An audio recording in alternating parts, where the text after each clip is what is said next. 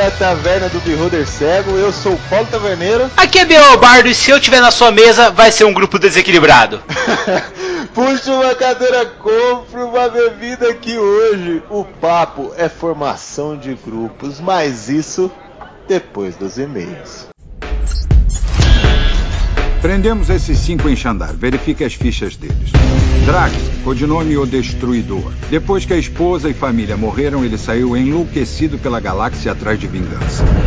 Gamora, soldado, assassina, procurada por mais de uma dúzia de assassinatos. Rocky, procurado por mais de 50 acusações de roubo de veículo e fuga de prisão. Que que é isso? Groot, ele tem viajado como planta de estimação e músculos de Rocky. Peter Jason Quill, também chamado de Senhor das Estrelas. Quem chama ele assim? Basicamente ele mesmo. Ele é procurado por acusações de agressão, intoxicação pública e fraude. Ah, desculpa. Eu, eu não sabia como funcionava essa máquina. E aí, Bardo, como é que ficou a taverna na minha ausência, cara? Eu que te pergunto, Taverneiro, você conseguiu achar aquela bruxa que conseguiu fazer aquela maldição, que conseguiu tirar aquela sua outra maldição pra você deixar de ser um lobisomem, cara? Ah, cara, sei não, tô com uns arranhões aqui. A galera fala que esse arranhão, assim, dá uma moleza quando tá com a lua cheia, mano. Mas você é muito louco de se juntar ao Taka e ir lá, cara, caçar lobisomens. Que bobeira é essa, verdadeiro? Galera, obrigado aí pelas mensagens de vocês nesse tempo que eu fiquei longe, mas eu tô de volta, a batalha é dura. Falei, de vez em quando a gente sai para procurar alguns goblins e tudo mais, e a gente encontra Draconatos, né, Bart? e a parada fica um pouquinho mais embaixo, mano. Mas obrigado aí a galera que apoiou e sempre mandando mensagem aí pra mim. Tô de volta, cara. Desculpa aí também, fiquei um pouquinho ausente, Bardo, ali no YouTube, mas a galera sabe que eu vou estar presente a partir dessa semana lá. Então fiquem ligados no nosso YouTube, né não, Bardo? É, e não só isso, né, Taverneiro? Você tem que entender, galera, que assim, a gente tem nossa vida pessoal, nós queremos dedicar todo o nosso tempo à taverna, só que infelizmente ainda não dá, né, Taverneiro? Então nós temos que cumprir com nossas obrigações, e isso inclui viagens, o Taverneiro viaja aí diretamente, eu agora tô tendo que viajar um pouquinho também, então complica, sabe? Então vocês vão ter que relevar, ou se não quiser relevar, ajuda a gente no nosso grupo do padrinho. É verdade, mano, verdade. Vem pro nosso grupo de padrinho da taverna, todas as descrições estão aqui no e-mail, é só clicar lá, você pode ajudar a gente com qualquer quantia, qualquer quantia, cara, qualquer uma que você tem, pode ser um real, um real. E a melhor forma, né, Taverneiro? Cara, cara pode ir no PicPay, vai lá, se cadastra já no PicPay, usa o código do Beholder aqui mesmo, já doa pro Beholder já recebe 10 reais de cashback, cara, automaticamente. É muito roubado, esse bagulho de cashback é muito roubado. É de graça, velho, o cara tá te dando 10 reais. Exatamente, Taverneiro, e fica muito mais fácil para você entrar já no nosso grupo de padrinho, que tá aumentando. Taverneiro, vou falar pra você, cara, eu vou narrar uma mesa sexta-feira agora, feriado, vai começar 9 horas da noite, galera, tem uma vaga, então se você pegar e você vai ouvir isso aqui na quinta-feira, meu, já dá um jeito, faz um rolê lá, cara, começa a entrar no nosso grupo do padrinho, porque nós vamos fazer a libertação da princesa Tânia de Tormenta. Ela está na antiga Lenoren, a cidade dos elfos, está totalmente dominada por hobgoblins e por bugbears, e vai ter um grupo de assalto comandado por um elfo ferreiro que os caras vão lá e vão libertar essa princesa, taverneiro. Isso é uma one shot da Taverna do Beholder Cego, velho. Olha o, o empenho que vai ser, cara. Então você que tá ouvindo isso, cara, entre agora no nosso grupo de padrinho, que não tem só essa mesa. Tá rolando uma mesa de vampiro, eu tô ligado que vai rolar uma mesa de reinos de ferro. Hoje eu joguei uma mesa de GURP Supers, que tá virando Savage Worlds. Então, cara, vem com a gente que tá muito massa esse grupo. E não é só isso, Bardo. Tem uma coisa muito massa, cara. Se você não consegue entrar no nosso padrinho, se você não quer participar do nosso programa de padrinho e ajudar a taverna dessa maneira, não tem problema, cara. E tem uma coisa que tá o estilo das pessoas. As nossas camisetas da taverna, Bardo. Ah, nem me fala, taverneiro. Pô, fui no evento já vestindo a peita da taverna, galera. Temos várias cores já. É só você entrar no post aqui que nós vamos colocar o link certinho pra vocês. Um link fácil, você entra diretamente. Você pode comprar o Covil do Dragão Ancião, o Covil do Dragão Jovem, a peita da taverna, o Dwarf no barril. Então tem pra tudo quanto é gosto, né, taverneiro? Tem pra tudo quanto é gosto e pra tudo quanto é tamanho também, né, Bart? Cara, essa é a melhor parte. Nós pegamos, taverneiro, e colocamos lá pra fazer também camisas femininas, galera. Então você quer presentear sua esposa, sua namorada aí, ou pra você mesmo, pô, compra camisa feminina também. Já vai certinho no corte ideal pra você. É, já tem padrinho usando, já tem uma galera usando e garanta a sua também. É, o que a Prix falou no outro cast, né, Taverneiro? Automaticamente, se você é padrinho, você vai ficar sabendo as novidades antes. Nós estamos gravando agora e eu acabei de jogar pro pessoal no grupo do Padrim um áudio, Taverneiro, da nossa sessão que nós jogamos agora há poucos de GURP Supers, onde teve gente chorando, teve gente emocionada porque foi uma interpretação muito foda do narrador e dos jogadores. Então, sem palavras, cara, sério, se você não tá querendo participar desse grupo, você tá perdendo muito, velho. E é muito barato participar, principalmente agora com o PicPay. É isso mesmo, entre lá e garanta sua vaga na mesa do bar. E aí, taverneiro, vamos falar de coisa boa e não é TechPix, cara. Vamos falar dos nossos e-mails? Vamos sim, puxa a primeira carta aí, Bardo. Vamos lá, eu tô puxando aqui do Hermes Canhas, que ele é padrinho nosso, cara. Ele manda assim: Boa noite, Bardo, Taverneiro e Prix. Meu nome é Hermes Canhas e primeiramente gostaria de parabenizar pelo trabalho que vocês têm feito com o site barra podcast. A cada semana, mais e mais entrevistas, participantes muito empolgados que agregam bastante ao cenário RPGístico brasileiro. Somando a isso, tem a dedicação e envolvimento pessoal de vocês, que é uma das marcas registradas do cast. O bom humor e o alto astral, sem perder o caráter informativo, né? Com certeza, Hermes, estamos aqui para isso, cara. Pois bem, deixa eu dar minha ficha de nerd. Jogo RPG desde os 7 anos. Comecei com Vampire em 1994 e joguei por mais de 20 anos. Pô, ganhou de mim. Cara, nossa. Começou de, com vampiro 7 anos, anos velho. Nossa, imagina ganhou. só como é que era a mãe desse cara. Passei por diversas mesas de World of Darkness com experiência em lobisomem e um ou outro jogo de mago. World of Darkness é meu cenário preferido. Cara, eu morro de vontade de jogar lobisomem, velho. Depois do último Cast Move, fiquei muito afim mesmo, cara. Pô, muito legal, cara. Lobisomem é muito massa. Eu tive uma experiência com lobisomem muito bacana nos nossos encontros aqui em Londrina. Nossa, eu tô louco pra jogar, Taverneiro. E ele continua aqui, cara. Depois eu tive uma breve experiência com Trevas e Arcanum. Em 2008 conheci o D&D e joguei bastante o 3.5. Depois passei a jogar Tormenta RPG e GURP Supers. Atualmente estou jogando Oath of Abysses da quinta edição. Por ordem de preferência: Vampiro, Assamita, La Sombra, Truburjá. Lobisomem, Senhor das Sombras, Philodox. Mago, Ordem de Hermes, focado em Primórdio. D&D, Paladino, espada de duas mãos. Tormenta RPG, Samurai do Vulcão. pois bem, estou enviando esse e-mail para falar que o Shimu mandou muito bem no cast. Conseguiu falar bastante sobre o cenário de Werewolf, apesar do cenário ser bastante complexo, ele conseguiu seguir uma linha muito boa de guia. Gostaria de acrescentar o seguinte: pela descrição do cast ficou parecendo que as tribos podem e são muito estereotipadas, mas pode existir um guerreiro que seja de uma tribo pacífica, como filhos de Gaia ou um Teurge da Cria de Fenrir. É claro que um guerreiro das tribos combatentes será provavelmente mais forte, mas não é exclusivo. 2. Existe um licântropo raposa que vive no Oriente, que se chama Kitsune. Cara, sabe o que é isso que está falando, Hermes? Isso nada mais é do que Team Wolf, velho. Tem uma Kitsune que ela domina o raio lá, velho. É foda, cara. Pô, o e-mail do cara tava bom, cara. Não, cara, nossa, taverneiro, velho, que você ficou fora do grupo, você não sabe que eu converti uma galera pro Team Wolf. Mas deixa eu continuar aqui. Ele manda assim, ó. Outro ponto é que nas regras oficiais, a possível existência de um lobisomem barra vampiro. Cara, tipo, imagina uma abominação que foda. Se for realmente isso daí, nosso bicho deve ser muito parrudo. cara, deve ser muito animal, cara, mas não tem nada a ver com o Team Wolf. Não, você que pensa, cara. Você assistiu a última temporada. você não conhece a besta de Genovese. Mas aí ele continua assim: apesar da maioria dos jogadores achar muito bizarro, ele serve de instrumento de narrativa. Acontece quando um vampiro tenta abraçar um garou que pode fazer um teste de força de vontade. Caso tenha sucesso, o garou morre. Se falhar, ele se transforma na abominação uma existência tortuosa, pois o Garou não recupera mais a gnose e muitos morrem de Harano. Mas se for encontrado por dançarinos de espiral negra, pode ser corrompido e virar uma máquina de guerra. No mais, é isso. Parabéns por tudo e sucesso. Hermes, cara, obrigado mesmo. Volta pro nosso grupo, cara. Vamos conversar e vamos jogar junto que vai ser muito massa, velho. É isso mesmo. Obrigado, Hermes, pela sua carta e pelo seu e-mail. E obrigado por escutar os nossos casts. Gente, sempre compartilhe nossos casts com seus amigos, não é não, Bardo? Com toda certeza, Taverneiro. O mais legal é que ele mandou um PS aqui e falou assim, ó, tem alguns prelúdios escritos que ficaram bem interessantes. Se quiser, posso passar para vocês darem uma olhada e quem sabe render contos do Biel Bardo. Cara, manda pra mim, sério, manda, manda sim, porque eu quero conversar com você, trocar uma ideia aí bem legal pra gente fazer isso de um conto, cara. Pô, que legal, cara. Os contos estão bem legal. Você que não, também não viu nossos contos, não escuta os contos do Biel Bardo, pô, o Biel fica triste aqui, cara. O cara faz conto com o maior carinho pra você. Escuta lá, é muito bacana. Eu gosto pra caramba.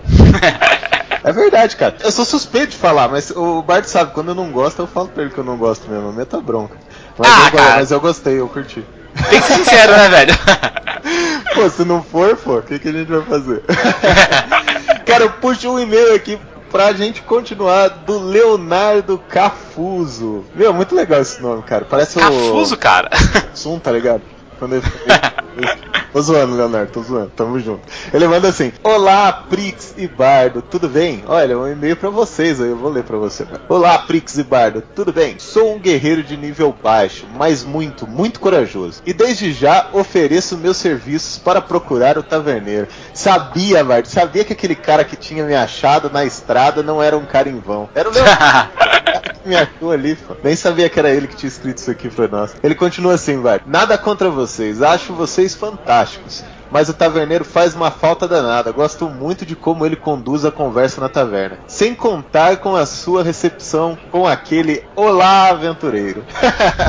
Obrigadão Leonardo. Obrigado pelo seu carinho. Eu fico muito feliz com a sua mensagem aqui pra taverna. Ele continua assim, vai. Espero que ele volte logo e que não abandone a taverna. Quero parabenizar o trabalho de vocês e adoro os programas de monstros. Acho que deve ter mais programas assim.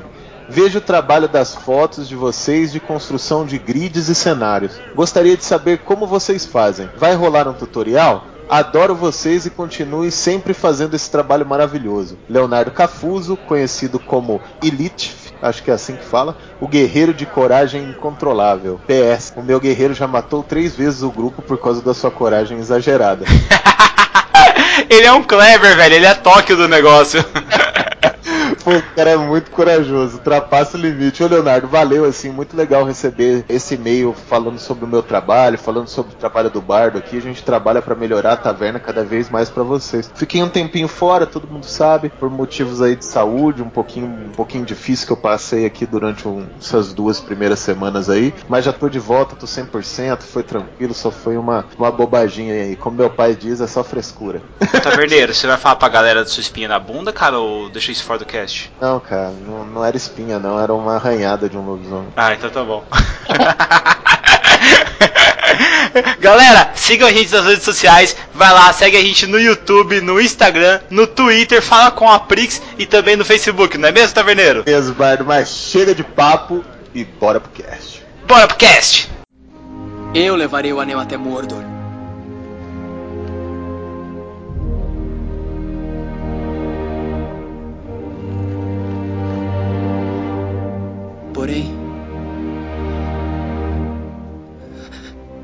Não conheço o caminho. Eu ajudarei com esse fardo, fruto bolseiro. Enquanto tiver que carregá-lo. Se com minha vida ou minha morte eu puder protegê-lo, eu o farei. Minha espada é sua. E o meu arco é seu. E meu machado.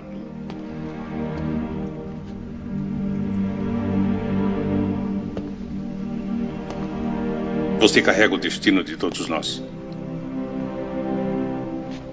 Se esta é a vontade deste conselho, Gondor participará. Oh!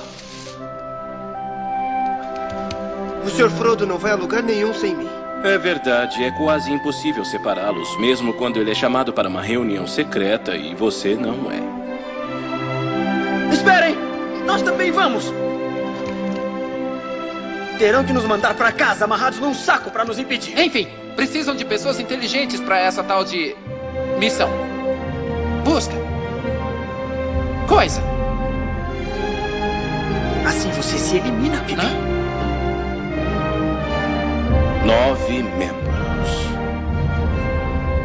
Que seja. Vocês serão a Sociedade do Anel. Certo. E para onde nós vamos?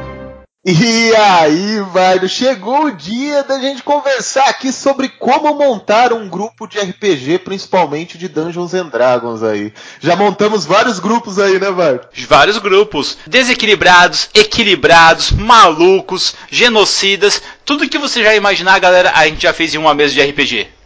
é verdade, cara. Eu já joguei de várias funções, com vários personagens, personagens bons, personagens ruins, personagens legais, personagens chato pra caramba, personagem que é inimigo dos outros, personagem que é amigo de todos. Já jogamos com vários personagens aqui, tanto eu como o nosso bardo, que tem várias histórias para contar também. E eu começo a nossa conversa aqui, Vardo, perguntando para você, como que um jogador deve começar jogando a mesa? Ele deve começar trocar uma ideia com o mestre para saber como vai ser a história. Como que você acha que um jogador deve começar jogando? Taverneiro, eu vou falar para você como você não deve começar jogando, galera. Sério. Você não pode falar assim, cara, porque se você falar pro brasileiro, você não deve colocar a mão no óleo, ele coloca, cara. não, Taverneiro, é que eu vejo isso muito com iniciantes, com pessoas que querem ser proativas. Os caras chegam e falam assim: ah, não, eu jogo do que sobrar, eu jogo do que precisar. Cara, se você fizer isso, infelizmente, você está abrindo mão da sua diversão. Sério, o primeiro personagem que você vai fazer, ou mesmo se você vai jogar numa mesa, pegue e faça um char que você goste de jogar. Um char que tenha um cerne, uma direção. Porque se você for fazer aquilo que, ah, sobrar, cara, não vai ser o seu char vai ser só mais um. E essa é a grande diferença da interpretação, que vai fazer falta lá na frente, Taverneiro, quando a gente for falar de interpretação. Não, é verdade, Pardo, mas eu acho que, lógico, você deve fazer o personagem que você gosta, né? Começar com. Sempre desenvolver personagens que você acha interessante, personagem que você gosta, personagem que vai desenvolver uma história, personagem que vai fazer você ficar feliz, porque vão ser horas de entretenimento, né? E tudo mais. Porém, eu acho que antes de você começar a pensar no personagem e tudo mais, você tem que pedir para o mestre contar um pouquinho do universo, do mundo, de como ele quer mestrar aquela história, para você entender também, né? Eu falo muito isso, Bardo, porque às vezes você vai lá e fala: Meu, vou jogar de mago, vou jogar de um mago louco, por exemplo, um sorcerer. Um sorcerer que, pô, acende o charuto com magia, tá ligado? Meu, que gasta magia para fazer tudo. E daí, o, tipo, o mestre te coloca num mundo onde a magia é mal vista e tudo mais. E daí você não queria ser assim, você queria ser, tipo, sei lá, um sorcerer que é meio exibicionista, sabe? E daí não, não bate com a, com a história e o universo que o mestre vai contar, sabe, Bardo? Eu acho que tem que ter essa conversa antes, você não acha? Eu acho que deve ser o começo ali. Que tipo de aventura, que tipo de história vocês querem contar, sabe? Porque, queira ou não, é uma história comunitária, né? Tipo, é uma história que todo mundo vai contar aquela história, todo mundo vai desenvolver aqueles personagens e aquele enredo, não é? Sim, mas você não acha que antes disso acontecer você não tem que escolher um personagem sim que você se identifique? Por exemplo, nesse caso aí, eu fiz o meu feiticeiro que acende o charuto com magia. Eu quero que ele tenha um ancestral dracônico, porque eu acho que eu sou um, filho distante de um dragão vermelho. Vamos supor assim. Cheguei para conversar com você. Você vai falar assim, Biel, cara, olha, aqui na minha mesa os dragões já, são, já estão extintos há mais de mil anos. Então é, seria muito difícil, cara, você ter todo esse poder. É uma LOL fantasy, sabe? Não vai encaixar legal. Aí eu automaticamente vou mudar o meu char que eu escolhi para a sua realidade. Agora assim, por exemplo, vamos colocar o outro lado da moeda. Eu cheguei para você ali e tal, ô taverneiro tal, eu tô aqui é, querendo fazer um shark na sua mesa. Só que, cara, assim, eu tô vendo que o fulano já pegou um guerreiro, o outro fulano pegou um ladino, o outro vai pegar aí um bárbaro, cara. Então, assim, para balancear o grupo aí, eu vou pegar um clérigo. Daí você vai virar pra mim e falar assim, mas bardo, você quer jogar de clérigo? Eu falo assim, ah, cara, tipo, ah, é que o grupo precisa, cara, senão a gente vai morrer. Você entendeu? É esse o ponto. Acho que assim, independente do mundo que você vai jogar, faça o que você quiser. O narrador e o grupo vão ter que se adequar à realidade ali da mesa para que tudo dê certo, entendeu? Ou senão vai morrer tudo, vai wipear a mesa. Não, eu, eu, até concordo em termos, assim, porque que eu acho importante que às vezes eu vejo as pessoas ficando um pouco frustradas porque o personagem não tomou aquele caminho. Tudo bem, se você escutar, nesse exemplo que a gente está dando do Sorcerer, né? Você escutar e modificar a sua história, tudo bem, pô, super legal, continua jogando e tal. Por exemplo, se eu falar, pô, os dragões já morreram, talvez um vestígio daquele sangue dragão ainda tá no sangue da sua família, por exemplo, né? Sim. E, e isso veio à tona agora por algum motivo e esse motivo vai ser contado ao longo da história tudo bem, pô, super legal, já, já é um enredo para uma história futura, né? Já dá até para encaixar isso na lore da história que a gente vai mestrar ou vai jogar, né? Porém, às vezes você fala, pô, mas eu mesmo assim queria ser aquele mago exibicionista. Que tem um equilíbrio de ambas as partes, né? Tem que tipo, ter um bom senso ali entre ambas as partes. Porque, tipo, queira ou não, o mestre também perdeu o maior tempo planejando uma história, né? Um mundo, um universo. Sim. E você não pode quebrar e romper todas essas barreiras, né? Uma outra coisa que às vezes eu vejo o personagem fazer que eu acho errado, assim, tá? É um ponto de vista meu. E por isso que eu discordo um pouco de quando você fala assim, ah, o narrador e os outros personagens têm que se adaptar, né? Porque o personagem tem que entender que é uma história daquele grupo, né? Daquele momento. É uma história que vai muito além do seu personagem individual. Sim. Porque queira ou não, numa mesa de RPG, o mestre é responsável pelo entretenimento de todos, uhum. né? Não é só de um jogador, né? Então os jogadores têm que entender cada jogador tem uma história própria, e isso é muito legal e deve ter, sei lá, não é uma obrigação, porque nada é obrigado nessa vida, mas é, é, é para ser muito legal, eu acho que cada jogador tem que ter uma história própria, né? Uma história independente. Sim. Porém, a história que está sendo contada é uma história de grupo. Então o jogador tem que entender que ele não é o centro da história a não ser que o mestre transforme ele no centro da história. Por exemplo, eu não tô contando a história do Sorcerer, eu tô contando a história do Sorcerer, do Warrior, do Mago, do Ladino, né? Eu tô contando a história daquele grupo e não de uma pessoa individual. E eu acho que o jogador também não pode se frustrar com isso. A história dele também pode acontecer nas entrelinhas e também pode acontecer até mesmo com o andar da mesa mas ele tem que ter um pouco mais de paciência, né? Porque a entretenimento é entretenimento em grupo, não entretenimento de um indivíduo só. Por isso que eu acho que também tem que ter um bom termo. Mas na verdade, Bardo, o que eu tô falando aqui é um pouco de bom senso, né? Ah, sim, lógico, Taverneiro. Isso é em primeiro lugar, né, cara? Agora vamos supor, esse bom senso não tem que ser só de você que tá ouvindo esse cast, tá? Tem que ser do grupo todo e também do narrador, galera. É a questão assim de coleguinhas, conversem entre vocês ali e decidam que classe que vocês vão pegar pensando na sobrevivência de um grupo. Um grupo sadio, pelo menos, deve ter alguma pessoa que tenha ali poderes curativos. Ah, mas eu não quero jogar de clérigo. Não, tudo bem. Então tente substituir esse clérigo aí por, por exemplo, um bardo juntamente com um druida, por exemplo, ou um bardo com paladino, ou mesmo um paladino com druida, sabe? Porque aí você consegue deixar o grupo, se não estiver numa cidade descansando ou não tiver onde descansar, ele vivo, galera. Ele consegue se manter mais tempo, sabe? Em batalha, vamos supor assim. Você não acha? Teve uma mesa que a gente jogou há um tempo atrás e não tinha nenhum healer, lembra? Essa mesa tinha um, se eu não me engano, um barbarian, um guerreiro um mago e um hunter. Não sei. Mas não tinha nenhum healer no grupo. Uhum. Eu não lembro a formação certinha, Sim. né? Então o que, que a gente fez, né? Os caras não queriam, ninguém queria jogar com um healer, que, para quem não sabe, gente, as questões de lore, de off-combat são super importantes e, na minha opinião, é até mais importante que o combate. Porém, em algum momento, esse grupo vai entrar em combate. É inevitável, né, Bardo? É, é, principalmente no Dungeons and Dragons, em algum momento isso faz parte do entretenimento o combate. Pelo menos é a minha visão como mestre, né? Sim. E o healer é importante. A classe que é o curandeiro, a classe que é a classe médica, no caso, né? Se for outros RPGs e tudo mais, é uma classe importante. É, como não tinha ninguém no grupo, eu fiz com que um personagem seja um alquimista, por exemplo. Quando ele chegava na cidade, ele conseguia fazer um limite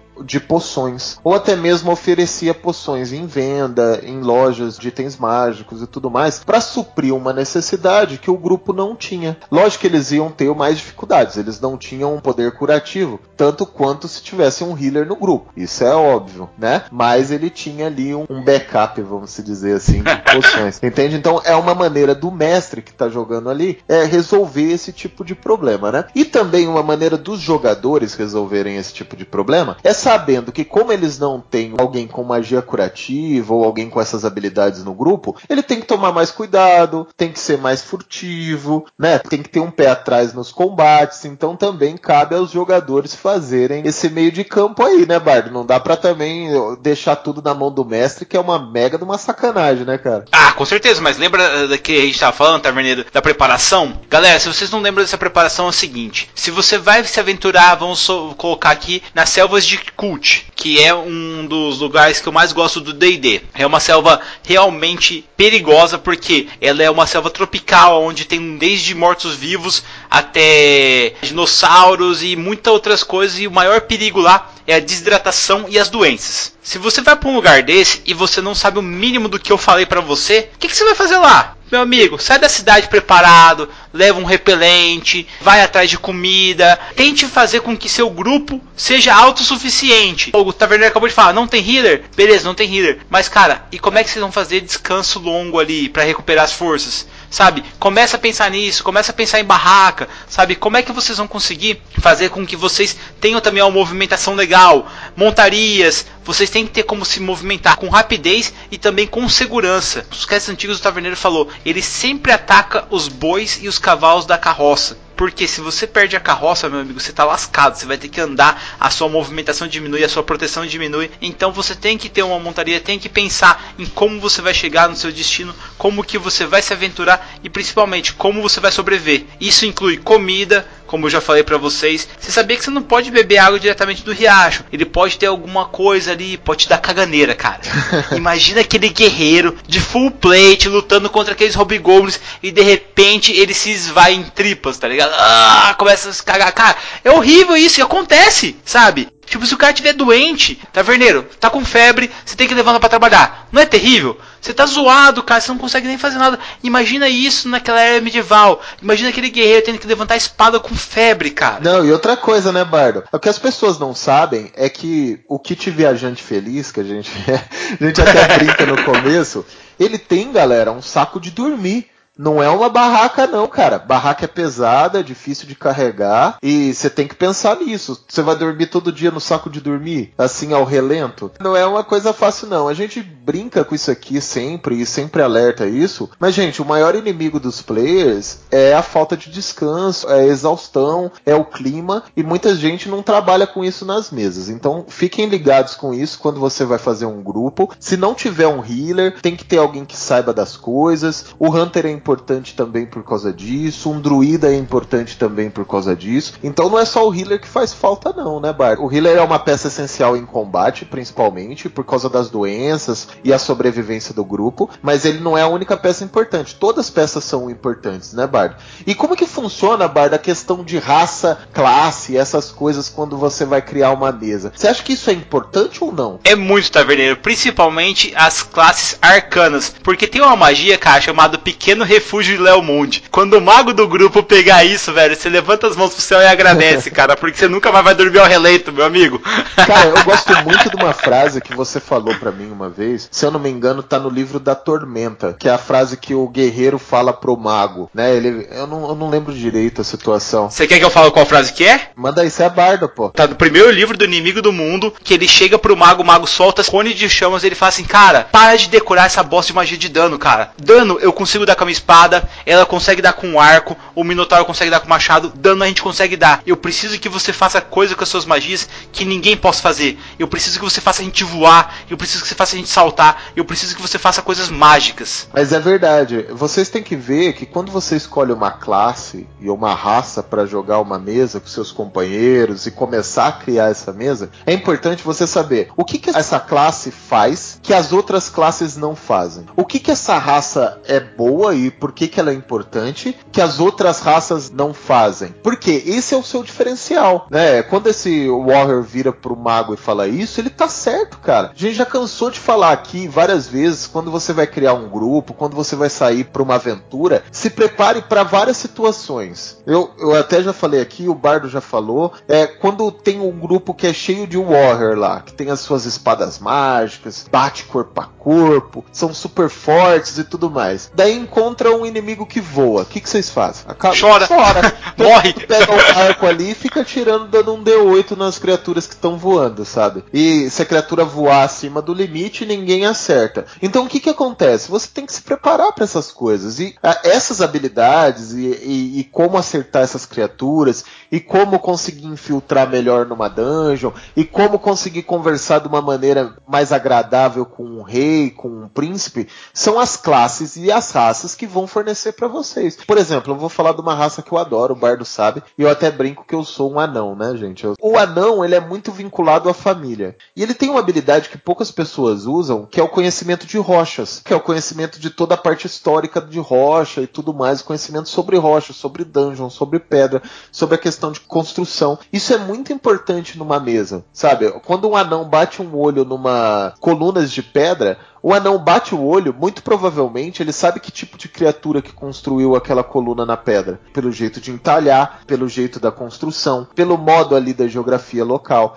Então isso é muito importante, poucas pessoas usam. Do mesmo jeito dos sentidos aguçados dos elfos, por exemplo. Né? O, o elfo ele contém uma visão mais longe, ele tem os sentidos um pouco melhor do que as outras raças. Isso não é só no dado, isso é de uma maneira geral. Ele consegue escutar coisas que as outras pessoas não conseguem. Os humanos eles são mais flexíveis. Os Halflings, eles são pequenos. Os Halflings conseguem é, ter acesso a lugares que as outras pessoas não conseguem. Os elfos são mais leves. Né? Isso é muito legal de utilizar. Ô Taverneiro, essa parada dos elfos serem mais leves, cara, tenho certeza que depois que a galera assistiu o primeiro Senhor dos Anéis, todo mundo fez o elfo andar em cima da neve, enquanto o anão e os outros Ah, estavam com lá naufragados na neve lá, cara.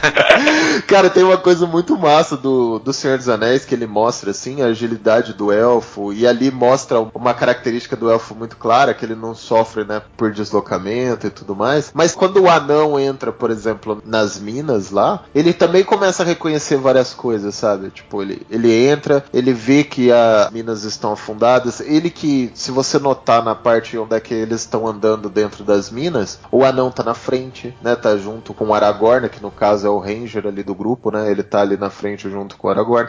Então, isso é muito importante para uma criação de grupo também. É muito legal fazer um grupo só de elfos, um grupo só de anão, um grupo só de halflings. É muito legal, é muito divertido, porque vocês têm uma harmonia muito grande entre si. Porém, você abre mão de uma diversidade, né? A gente falando, falando isso até para o mundo real, os melhores grupos de trabalho são grupos com competências diferentes todo mundo fazendo a mesma coisa, é um grupo muito forte naquela coisa específica. Mas quando abre o leque para outras oportunidades, ele fica um pouco fragilizado. Então isso é importante também na criação de um grupo, não é, Bard? Galera, vou dar receita pra vocês agora. Quer um grupo foda? Bota um Lich, dois meio elfo e um anjo junto, cara. Sério, e aliás, e coloca junto também um Doppelganger. Cara, melhor grupo do universo, velho. É, é, tá falando da nossa mesa que a gente tá jogando agora, gente. Tem um anjo, um lich, um doppelganger, um elfo elemental e uma paladina. É. Esse é o nosso grupo hoje, tá uma loucura, cara. Mas esse negócio que o Taverna tá falando, galera, de você ter multirraças ali no grupo, é muito bacana, sério. Pra quem já leu os romances de Dragonlance, onde tem lá o Halfling deles, que na verdade é um Kender, né, no Dragonlance, tem um anão ali junto, tem o, o Tannis meio elfo, tem os humanos ali, o modo como essas raças interagem, o respeito que elas têm, a diferença de costumes que você vai ter, e é muito legal porque imagina só se você tem aí um clã de anões. Pô, vamos jogar os 5 de anões, ótimo. Vocês têm que passar pela floresta dos elfos, meu amigo, para poder chegar em tal lugar. E aí, o que, que, vocês vão fazer, cara? Porque nós nunca tiveram uma boa relação com os elfos. Pode ser que na sua mesa o narrador mude isso, mas sempre tem treta entre os dois. Então, cara, se você tivesse ali, por exemplo, um anão, um elfo, ali mesmo um halfling junto, um tiefling talvez, o que aconteceria? Em qualquer lugar que você vai, pelo menos um representante da raça você vai ter. E esse cara, primeiro, pode passar-se despercebido. Segundo, pode conseguir informações mais facilmente.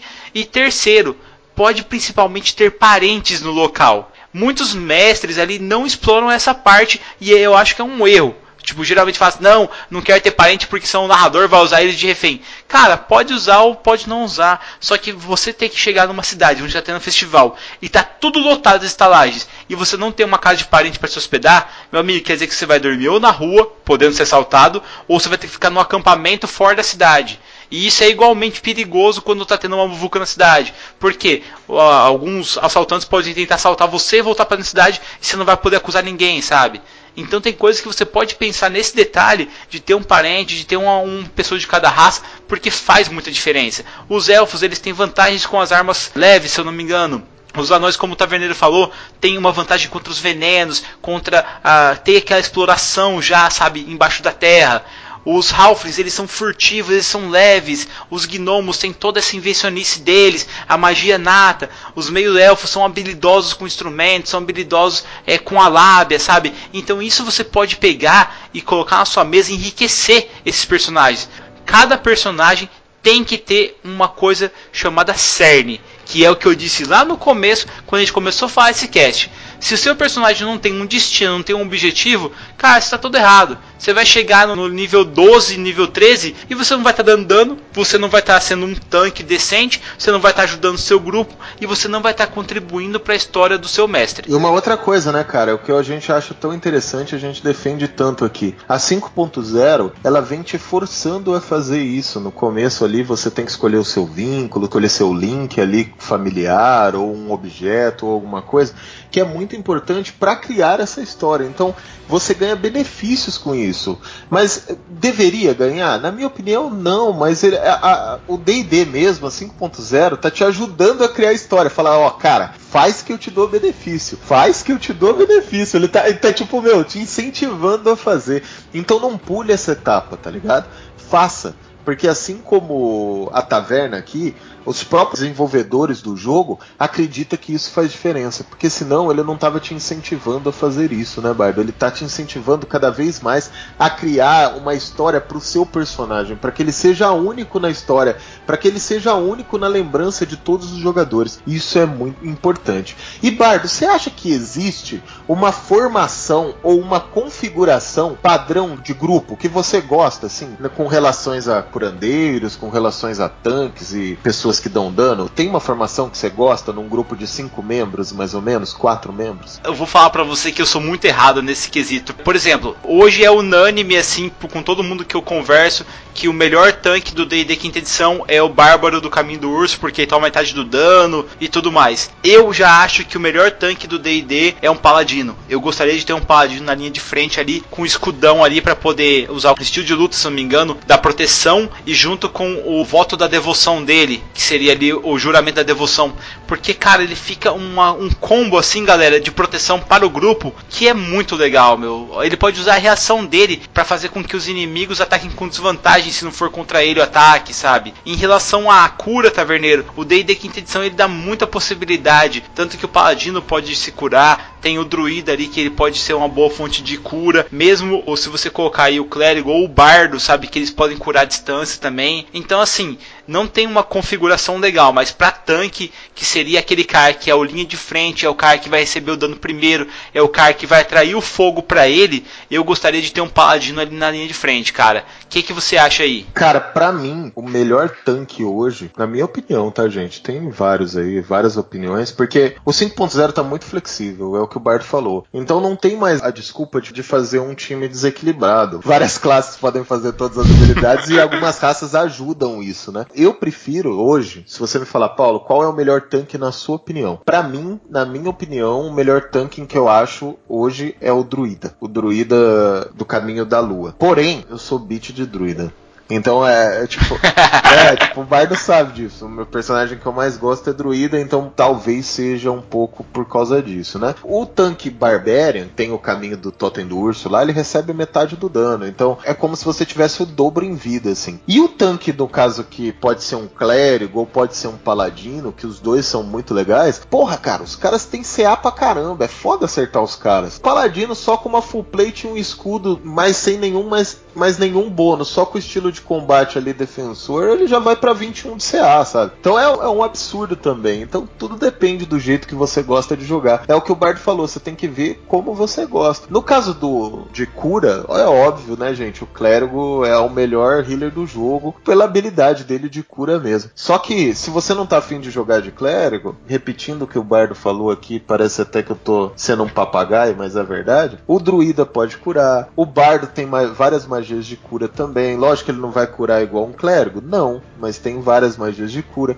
Então tem várias possibilidades para vocês. Agora, Bardo, vou falar uma coisa. Na minha opinião, o guerreiro e o ladino tá dando dano pra caralho, mano. Tá, cara, mas o que que você me fala daquele Barbarian que usa o tal do ataque descuidado, que ataca com vantagem, tá verdade?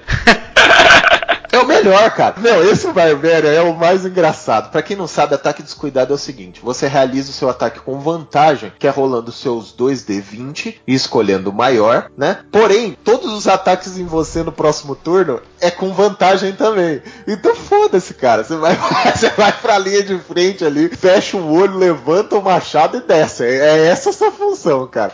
E é muito legal, é muito legal porque chama realmente ataque descuidado, porque você abre mão da sua defesa para atacar o oponente com uma força muito exagerada, né?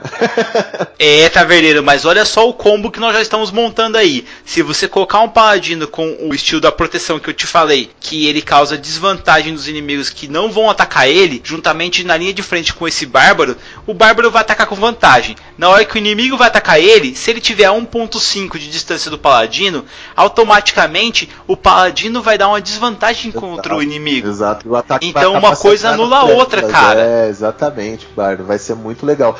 Por isso que eu tô falando, é a configuração do grupo. E não necessariamente você precisa fazer isso já de maneira pensada. O cara pegou um bárbaro, você pegou o paladino. E de acordo com o decorrer da mesa, você vê a necessidade de pegar esse talento. Você vê a necessidade de pegar essa habilidade. Isso também faz parte do grupo, gente. Você se adaptar para lutar em grupo, né, Bardo? Às vezes, cara, você não precisa abrir mão daquele personagem que você adora. Você só precisa dar uma adaptada para que ele faça com que e, e, isso nada mais é do que uma real interpretação do seu personagem, você está se adaptando à sua realidade no momento, que é tentar ajudar o grupo de uma maneira bem legal, não é não, Bart? Com toda certeza. E agora eu vou parafrasear Team Wolf, que é a melhor série do universo, falando a seguinte frase, galera: A real força da matilha vem do conjunto, cara, não é no individual. Um lobo só não é nada, ele vai ser morto. Agora em conjunto, a matilha é imparável. Essa que é a questão. Se você pegar e querer fazer um lobo solitário, querer fazer um espadachim foda que sobrevive sozinho, cara, você não vai conseguir. Você vai se tornar um pato. É um bicho que não voa direito, não bica direito e não nada direito. Sério, fique bom no que você faz e faça cada um fazer a sua parte. Se for o clérigo de cura, ele vai curar. Se for o guerreiro, igual nós estávamos falando, Barbarian de frente com um ataque de cuidado, ele vai estar tá lá para bater. O paladino vai estar tá lá para tancar. Não tente pegar e fazer multi coisas, senão não vai dar certo, cara. Infelizmente você não vai conseguir ser um grupo inteiro sozinho. Existem algumas classes no D&D quinta edição, como o Taverneiro estava falando ali, que elas conseguem realmente ter vários papéis. Só que você nunca vai ser um especialista, cara. Então não tenta, sabe? Pega e releva isso para outra pessoa fazer isso melhor do que você. Isso vai ajudar principalmente na narrativa sua. Porque se tem uma coisa que eu aprendi, cara, é o seguinte: se você tá sendo protagonista naquele arco que o seu narrador tá fazendo, haja, reaja aos eventos, entra na narrativa, sabe, cara? Porque se você pegar e realmente entrar de cabeça nessa narrativa, o que, que vai acontecer? Vai fazer com que o arco fique mais legal, todo mundo se envolva porque as pessoas vão ver que você está interessado naquele arco e vão entrar de cabeça junto com você e tudo vai ficar mais divertido. Nessa última mesa que nós jogamos, que nossa, eu tô com saudade já de jogar, o elfo do nosso grupo lá, há muito tempo atrás gastou os pontos de heroísmo dele para virar um nobre dentro da cidade élfica. E agora os outros nobres morreram e ele assumiu o trono. Porra, velho, teve um puta de uma coroação, sabe? Quando a lua tá lá em cima, tudo linda assim, tal como se a deusa dos elfos realmente estivesse dando uma bênção para ele. E nisso abriram os portões da cidade e entrou uma dríade. E ela era linda, cara. Os cabelos dela eram prateados e ela andava, parecia que onde ela pisava nascia flores. E ela chegou até ele e estendeu uma maçã para ele. Cara, ela colheu uma maçã, atirou uma maçã da árvore, nunca que ela iria fazer isso. Ela estendeu para ele. Aí quando ela olhou, ela viu que ele não era mais um elfo só, que ele tinha se tornado algo mais, que ele abriu mão da vida de elfo dele para se tornar um lich. E ela tremeu na base. Isso aconteceu na mesa nossa, sabe? Sabe o que, que isso quer dizer? Quer dizer que a gente estava tão envolvido naquele acontecimento que a gente viu aquela tremida que ela deu de base. Nós vimos ela recuando assim, meio com medo do que estava acontecendo ali, porque ela sabia que tinha alguma coisa errada. Só que a gente sabe que ele virou um Lich e a gente apoiou ele. Nós temos um clérigo que ele é um anjo no grupo e nós apoiamos a decisão dele. Porque no momento que ele fez aquilo, a gente precisava que ele fizesse aquela abdicação, que ele se tornasse aquele bicho, sabe? Essa que é a questão, sabe? Sério, cada personagem da nossa mesa tem um cerne muito forte que você pegar ele desde o começo assim da história dele, você vai ver os arcos que o, o narrador abriu e como que eles estão crescendo. Isso que é legal, porque você vê que cada um tem um destino final. Essa é a parte mais massa da mesa. E crescendo individualmente, é isso que eu falo, cara. Você vai ter sua história, não fica tentando fazer com que a história que o mestre tá contando seja a sua história, porque não é, é a história de todo mundo. Em algum momento o mestre vai usar os ganchos que você tá dando para ele para alimentar a sua história cada vez mais. O elfo, ele nunca pensou que ele ia assumir o trono. Isso foi uma deixa que eles foram dando até chegar. Assim como o Bardo, que tá aqui com a gente, ele nunca pensou que ele ia ter habilidades elementais. Foram deixas que foram dando ao longo da história. Filhote de dragão, taverneiro! É, foram deixas que foram dando ao longo da história que foi alimentando a história geral como um todo até se tornar o que é hoje. Então fique tranquilo, a história vai desenvolver o seu personagem em si. O mestre vai fazer isso. Só que ele precisa de um tempo também de contar a história do grupo. Isso é muito importante. E Bard, eu queria conversar um pouco com você que a gente tá falando de grupo, de ser healer, de ser tanque, de ser DPS e tudo mais, né? Não pode nem falar DPS, né? Dano por round, é DPR, sei lá o que, que a galera fala. Pô, tá vendo? Isso aí é legal a gente falar, galera. É siglas para quem tá começando, às vezes não conhece e tal. Isso daí vem muito do próprio MMORPG, tá, galera? Tanque é o cara que vai pra frente tancar, sabe? Vai receber o dano ali e segurar. É a linha de frente de batalha. É o cara que vai receber o primeiro impacto ali, sabe? Isso. O healer é aquele cara que tá ali pra curar. Healer vem de heal, que seria cura em inglês. Aí acabou brasileirando pra healer. Mas é o cara que vai estar tá curando. O DPS que o Taverneiro falou é o. O DPS é dano por segundo. E no caso de RPG tem que ser dano por round, né? É dano por segundo ali. Mas a gente fala de DPS que é a pessoa que vai causar o dano. Não quer dizer que ninguém vai causar dano, não. Mas ele é focado em causar dano. Então ele é um assassino, ele é um ladino, ele é um guerreiro que é focado em causar dano. Ele é aquele bárbaro que usa uma two-handed, que é uma arma de duas mãos, e utiliza o ataque descuidado. Esse é o personagem para causar dano, né? Então isso é muito importante. Então essas são as nomenclaturas que a gente usa no dia a dia e são as nomenclaturas que é importante vocês saberem. Mas Bardo, para você um bardo experiente, o que que não pode faltar no seu grupo? Não, cada um pode escolher um personagem e tal, mas tipo não pode faltar um bardo. Não, tá verdade, falando sério, cara. Assim, é, na minha opinião, eu acho que a parte mais legal do DD, cara, como a gente tá falando de uma fantasia, são os conjuradores arcanos. Faz toda a diferença. Você tem alguém que manifesta as energias arcanas, que faz a magia acontecer, que consegue, por exemplo, levitar um grupo quando você precisa fugir, ou mesmo abrir uma porta dimensional, sabe? É, acho que a descrição que a gente faz das magias é a coisa mais gostosa que tem no DD. Então, para você não pode faltar um arcanista ali, um cara que, que usa magia arcana, no caso. Exatamente. Cara, para mim, eu vou falar a verdade para você. Eu acho que não pode faltar, na essência do grupo, um personagem que seja o personagem centrado. Eu acho que ele não precisa nem ser uma classe específica, sabe, Bardo? Eu acho que ele não precisa nem ser, por exemplo, um, um clérigo, um paladino, ou um ladino. Eu acho que não é isso. Eu acho que é um personagem centrado, sabe? Aquele personagem que segura a rédea do grupo naquele momento de loucura e insanidade temporária, sabe? Porque, cara, é importante esses personagens, porque mesmo com um grupo equilibrado, né, com, com, com as funções pré-estabelecidas, se não tem uma pessoa que é uma pessoa sã no grupo, é, a tendência é só fazer cagada, cara. Então, Taverneiro, mas, cara, será que se, assim, você já não deixar é, essa questão já conversada com um grupo, não seria mais simples, cara? Porque o que acontece? Essa questão de você ter personagens que não são caóticos, personagens ordeiros, eu acho que todo grupo vai ter algum, a não ser que todo mundo chega e fala, não, vamos tocar o terror. Aí se for para tocar o terror, o narrador já sabe como vai reagir. Aham, uhum, aham. Uhum. Agora sim, se a pessoa chegar e combinar que, pô, vamos pegar e vamos é fazer um grupo legal. Cara, vai ter que ter um cara mais ordeiro, vai ter que ter o um cara mais caótico, porque às vezes o taverneiro, não tô dizendo sempre, tá galera? Só que uma decisão caótica vai fazer com que o grupo saia de uma enrascada que um personagem ordeiro talvez não faria. Com certeza, concordo plenamente, Bardo. Mas é que assim, às vezes as pessoas não querem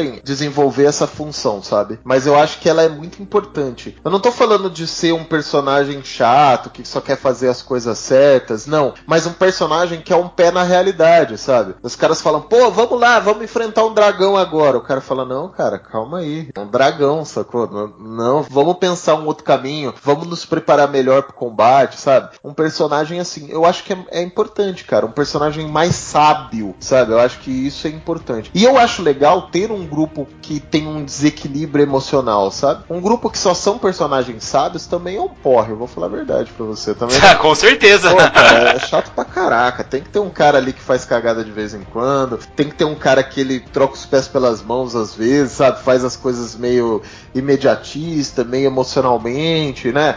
Tem que ter um cara que ele quer fazer o bem, mas não tem limite pelo acúmulo de poder, sabe? Então são várias características que pode ter no grupo. Mas eu acho que um personagem são, um personagem que é um pouco mais pé no chão, é muito importante para uma mesa, assim. E uma coisa muito legal que é importante ter é um personagem que geralmente é esse também o, o centro da, da nossa conversa aqui, mas é um personagem que comunique com as outras pessoas de uma maneira mais cordial, sabe? Quando chega perante uma realeza, quando chega até mesmo na estalagem para procurar um quarto, sabe? Não ser um Você diz um cara mais diplomático? É, um personagem mais diplomático, sabe? Eu acho importante ter um personagem assim. Às vezes. Que fique registrado que o Taverneiro está concordando comigo que é bom ter um bardo no grupo. um bardo é ótimo, cara.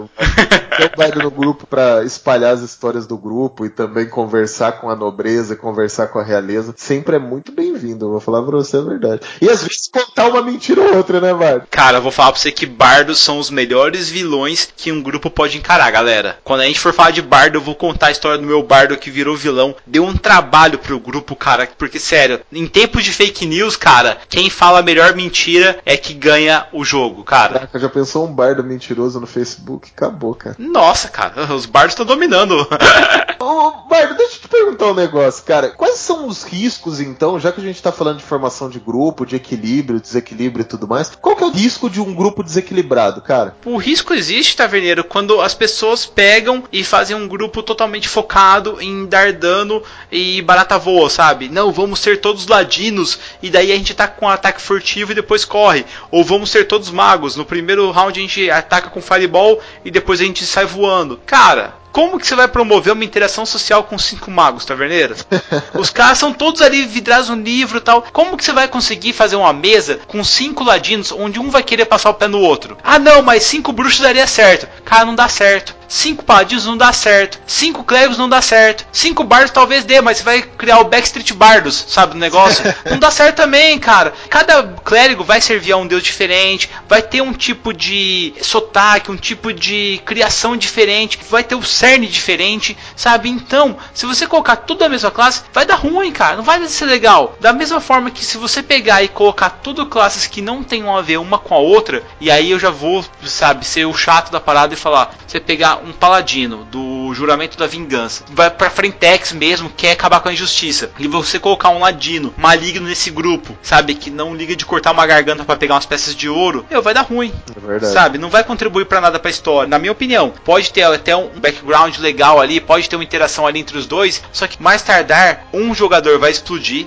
vai levar pro lado pessoal e vai acabar estragando sua mesa. Não, sabe que é isso é importante, cara, porque o pior da mesa não é o wipe, né? O wipe, gente, para quem não sabe, já que a gente tá explicando os, as nomenclaturas, o wipe é quando todo mundo morre, tá? O pior da mesa não é o wipe, o pior da mesa é a mesa acabar. Sim, justamente. Isso é o pior. Isso é o, o, o fim da linha, sabe? E quando você trabalha num grupo desequilibrado, geralmente há uma tendência dos personagens pensarem mais na história própria do que na história do grupo. E daí isso faz faz com muitas vezes da não continuidade da mesa. E isso é o pior. Pode acontecer, como o Bardo falou. Algum momento, por exemplo, ah, vocês estão não deixam eu fazer nada que eu quero, né? Ou vocês estão impedindo de fazer o que meu personagem faria. Cara, tô impedindo porque a minha paladina não deixaria você cortar a garganta, entendeu? E daí vai dar ruim, e daí as pessoas vão levar pro lado pessoal e daí vai acabar mesmo. A verdade vai ser essa. Então tem que tomar cuidado, não só pro equilíbrio em jogo, mas pro equilíbrio emocional fora de jogo também, né? Isso é uma característica muito importante no RPG. E você fala, ah, mas eu, a gente separa as coisas e tal, mas pô, um momento ou outro, alguém pode não acordar legal no dia, sabe? Alguém pode não estar tá bacana naquela semana e tudo, e acabar levando alguma coisa que acontecer na mesa pro pessoal lá, e isso não é legal. Então, gente, tenta equilibrar o grupo, tenta equilibrar as coisas, porque uma coisa que é muito importante, o mestre, quando ele tá mestrando uma aventura, ele está sempre tentando alinhar todos os objetivos dos personagens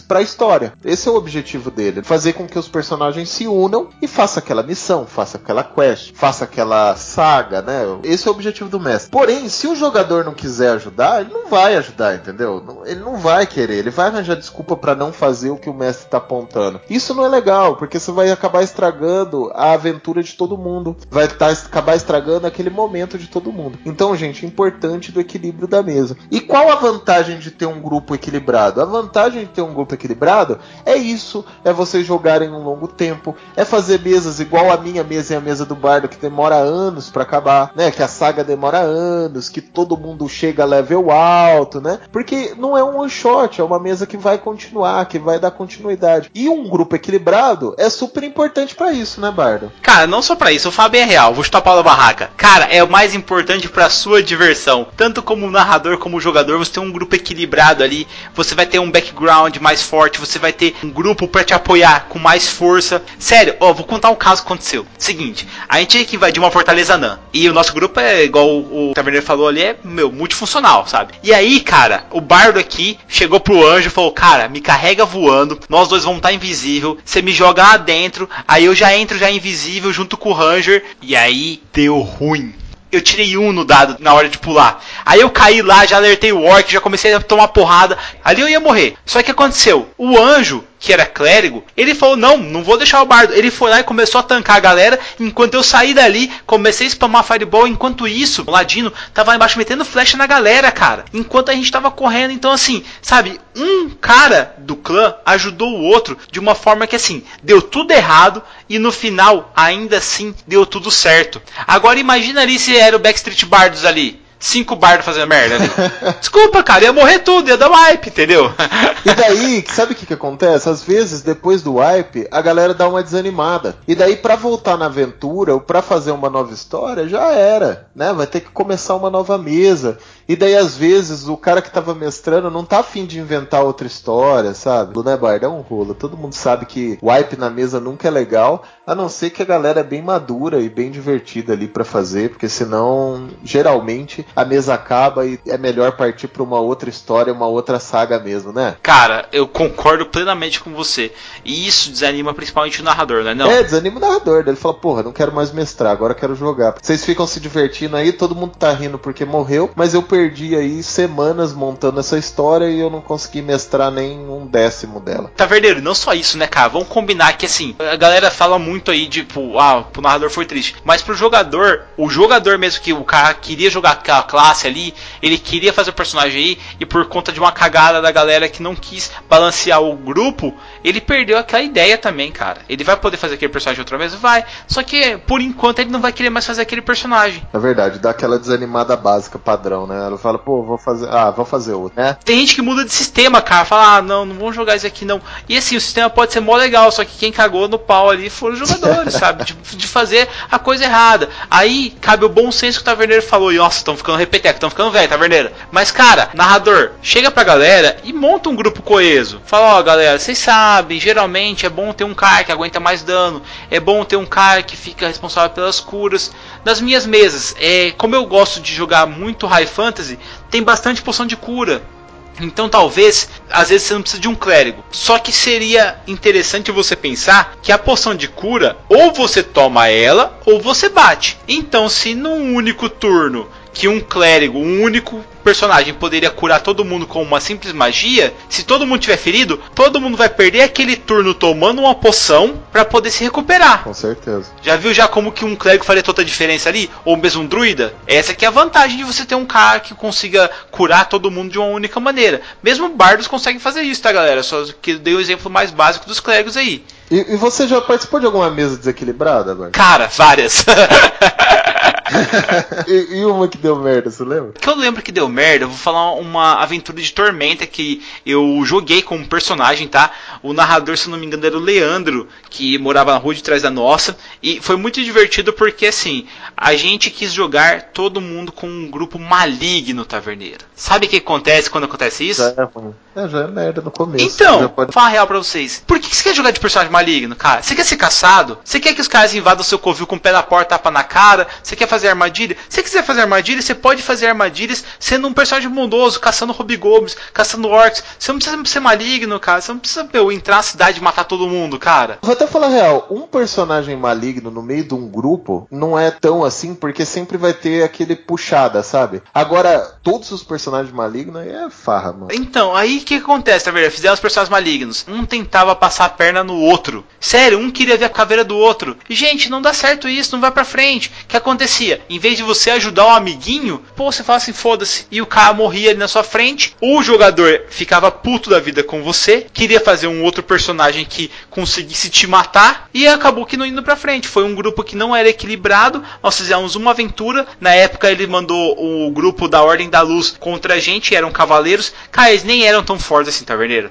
Sabe, se a gente tivesse agido como um grupo, tivesse feito umas armadilhas legais ali e tivesse realmente agido de forma coesa, a gente tinha ganho fácil aquilo ali investido com os caras, matado os caras. Só que infelizmente não foi feito isso. Aí foi uma, um por vez caindo tal, e ainda eu tava jogando como necromante, eu joguei vários mortos-vivos contra eles, e no final das contas o que, que eu fiz? Eu me fingi de morto, só que eles me acharam com detectar mal e me mataram.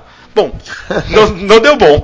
Cara, uma vez eu joguei uma mesa de Drow. Era só Drows. Cada um era de uma casa de Mesoberranzan. E a gente estava invadindo o mundo superior.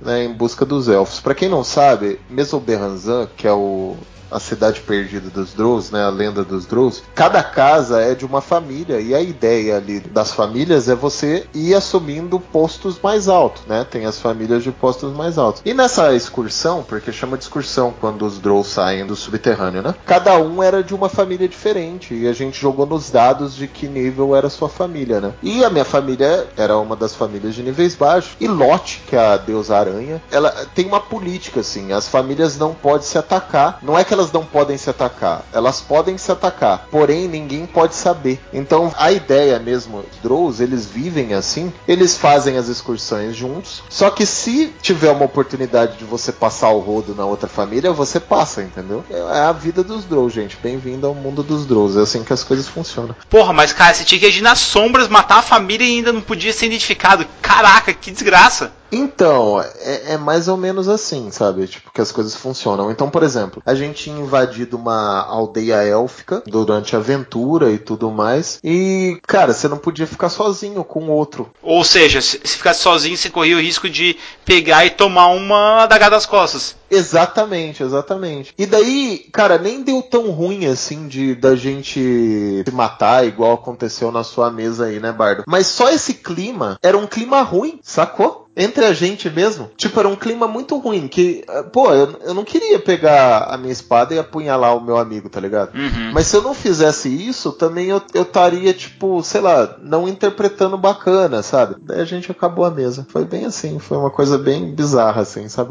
A gente acabou meio na questão de tensão fora de jogo do que uma tensão dentro de jogo, entende? Não era uma, uma coisa que a gente acabou se matando e tal, mas foi uma sensação ruim que a gente ficou, assim, de jogar dessa maneira e a gente parou de jogar, sabe? Simplesmente parou. Isso é uma mesa que não deu certo. A mesa foi legal, não tô falando que a mesa foi chata, mas a gente não conseguiu ir para frente porque a gente não tava satisfeitos com os personagens. E isso pode acontecer não somente numa mesa maligna. Pode acontecer você ter feito um personagem que você não queria, como o Bardo falou lá no começo. Você não quer jogar de clérigo, mas não tinha nenhum clérigo no grupo. Você acabou fazendo um clérigo. E chegar um momento da mesa lá na frente que você não quer mais jogar com ele. E daí você simplesmente para de de jogar por causa daquilo. Então isso também não deve acontecer. Tem que ser uma balança constante ali, né, Bardo? De uma mesa equilibrada, mas com alguma coisa que eu quero jogar. Concordo plenamente com você, Taverneiro. Não tem nem onde tirar, cara. Ou seja, faça o que você quiser, cara. Porque se você não fizer um personagem com a sua alma ali, com um pouquinho de você dentro dele, ele vai ser um bosta. Ele vai ser muito ruim, cara. Ele vai ser muito ruim. E uma coisa muito legal, gente, que é você tentar fazer um personagem flexível também. Daí você vai falar, poxa, mas vocês estão contradizendo o que você disse agora há pouco, né? Que é importante você ser alguma coisa, ter uma função, sim.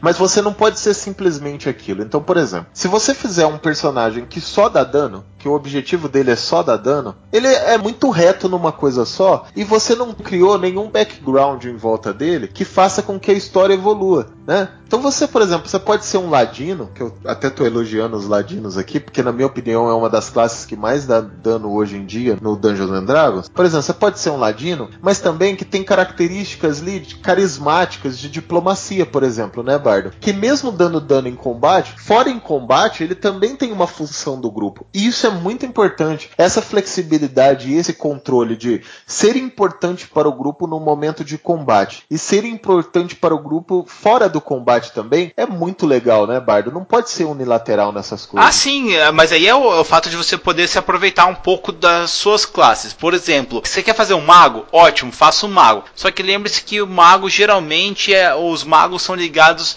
às pessoas que têm mais dinheiro, são os nobres mais abastados, porque a magia é algo caro é algo que você tem que pagar para adquirir. Então, automaticamente, esse mago pode ter contatos dentro da nobreza, sabe? Você pode colocar isso no background dele. Exatamente. Automaticamente, você pega aí o feiticeiro. O feiticeiro, cara, ele pode vir de origem humilde. Ele pode ser aquele famoso herói do povo, que é um dos backgrounds que nós vamos falar em um cast mais pra frente, entendeu? É, e outra coisa, por exemplo, você pode ser um bárbaro mesmo. Você fala, pô, mas eu queria ser um bárbaro. Tudo bem, seja um bárbaro. Pô, mas eu queria ser um bárbaro de combate que vai lá usar ataque descuidado e vai massacrar os seus oponentes com o seu machado. Tudo bem, esse é o seu bárbaro. Mas nada impede que fora de combate você seja um ferreiro, por exemplo. Que você seja uma, uma pessoa mais espiritual. Você quer ser um bárbaro lá do caminho do totem do urso? É um bardo espiritual. É um bárbaro que tem os seus totens, ele acredita de um lado espiritual, ele tem uma ligação e um vínculo com a natureza. Então, ao mesmo tempo que você tem que ser importante em combate, você tem que ser importante fora de combate também.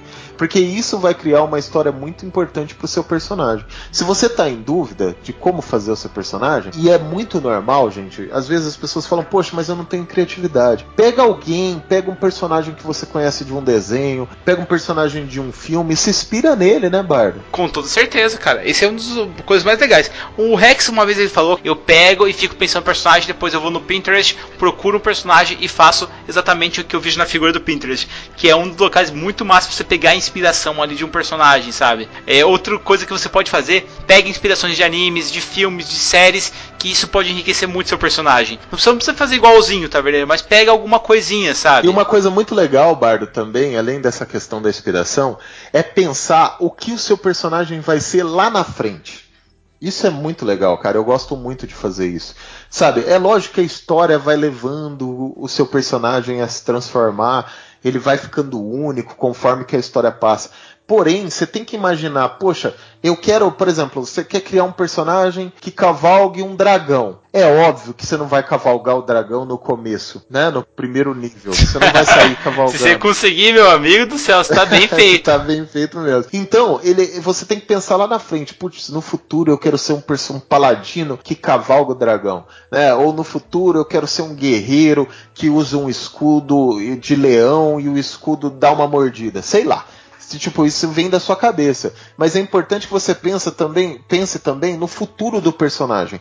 É óbvio que a história vai moldar o seu personagem ao longo do tempo. Só que o futuro também é importante ter um pouquinho, ser um pouquinho manipulado por você que é jogador, né, Bardo? Com toda certeza, né, Taverneiro? Quem não quer fazer o seu personagem, né, Bardo? Quem não quer fazer o futuro do seu personagem? Mas, Bardo, deixa eu te falar um negócio. Tô com muitas ideias agora na cabeça, cara. Vou criar bastante NPCs para vocês enfrentarem ali na próxima mesa, Bardo. Pô, tá verdade, aí você ferra a gente, cara. Aumenta esse som que eu já tô fazendo as fichas dos NPCs e até o próximo cast. Falou, galera, até mais. Falou, galera, tchau, tchau.